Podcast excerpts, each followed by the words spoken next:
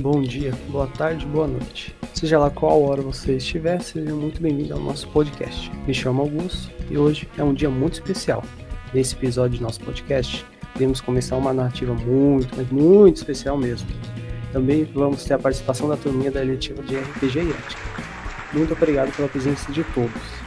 Vamos começar então apresentando nossa narrativa. O título dela é Apenas um Sonho. Vamos começar primeiro com a sinopse da nossa história. Já pensou em fazer uma excursão com seus colegas de classe? Ou então, se...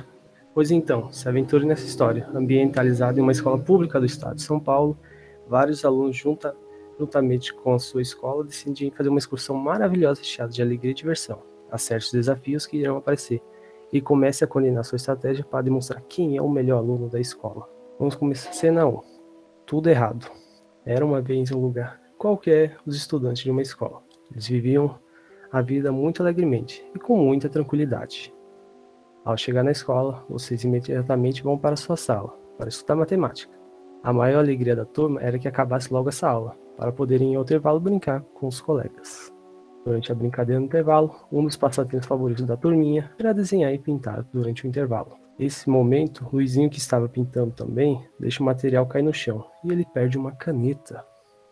Ele desesperadamente desconfia de seus colegas ao lado, que talvez ele tenha roubado o material, e decide chamar a professora. A professora decide ajudar ele e começa a perguntar aos que estavam na mesa o que aconteceu, que fez isso. A professora, quem foi que fez isso? Quem roubou o material dele? Eu sei que foi alguém daqui dessa sala.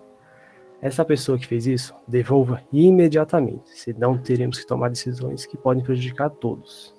Alguns alunos decidem se levantar.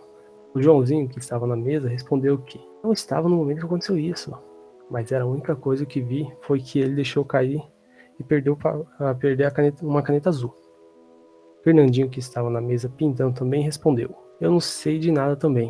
Eu estava colorindo uma desenho de carrinho e apenas vi que ele deixou a caneta cair e não achou mais. Ele nem sequer foi procurar. A Mariazinha resolveu se pronunciar também e disse com muito medo que a pessoa que roubou essa caneta não sou eu. Então, quem vocês acham que fez isso? Respondem aí. Miqueias acha que foi o Fernandinho. Isabela acha que já foi o Joãozinho. Joel também acha o mesmo.